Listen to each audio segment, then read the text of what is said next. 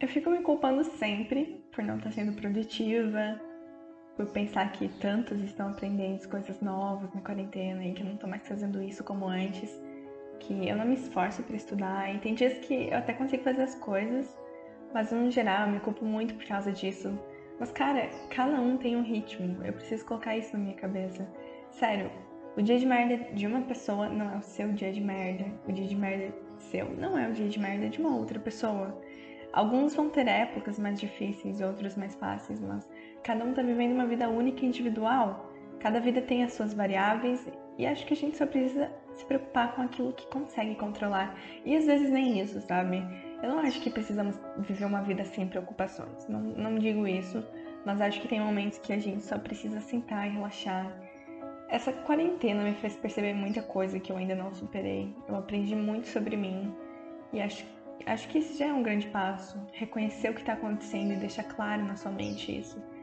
Bom, então eu escrevo porque é assim que eu consigo me expressar.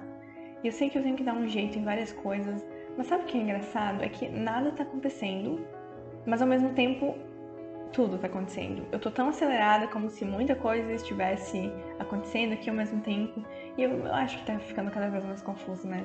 Tá, então só preciso relaxar Tá tudo bem se dar um descanso e comer uma banana, dançar, ler algum livro, ficar no Twitter, respirar lá fora. Sei lá, eu sempre percebi o fato de que quanto mais ocupada e focada eu tô, menos eu penso nos meus problemas, sabe? E foi assim que eu percebi no auge dos meus 12 anos o porquê eu gostava de matemática. E agora talvez eu me pergunte, será que é por isso que eu fui para engenharia?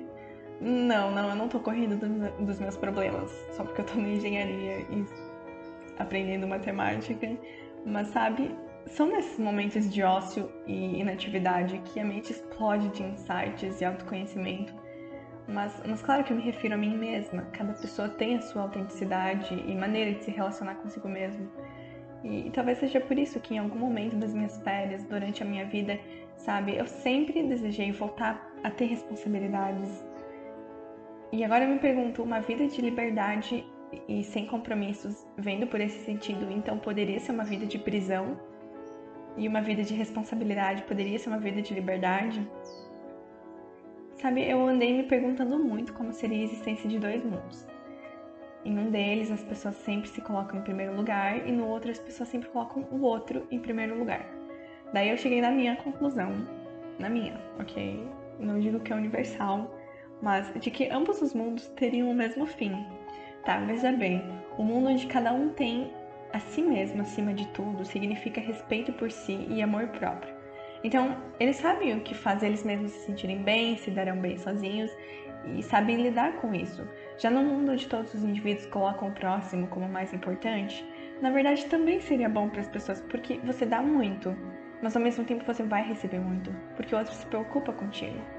Então, aqui na Terra, um mundo onde esses dois conceitos coexistem e convergem, qual seria a melhor solução? Será que eu deveria haver um equilíbrio, alguma coisa assim? Talvez aquele famoso amar o próximo como a ti mesmo. E, e afinal, o que, que isso significa, sabe? Porque eu sei que estou fazendo muitas perguntas e provavelmente não há resposta.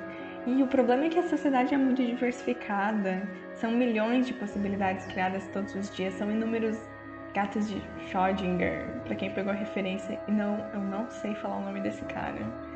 E, mas sabe, talvez isso não seja um problema, talvez seja a beleza de viver, o desconhecido.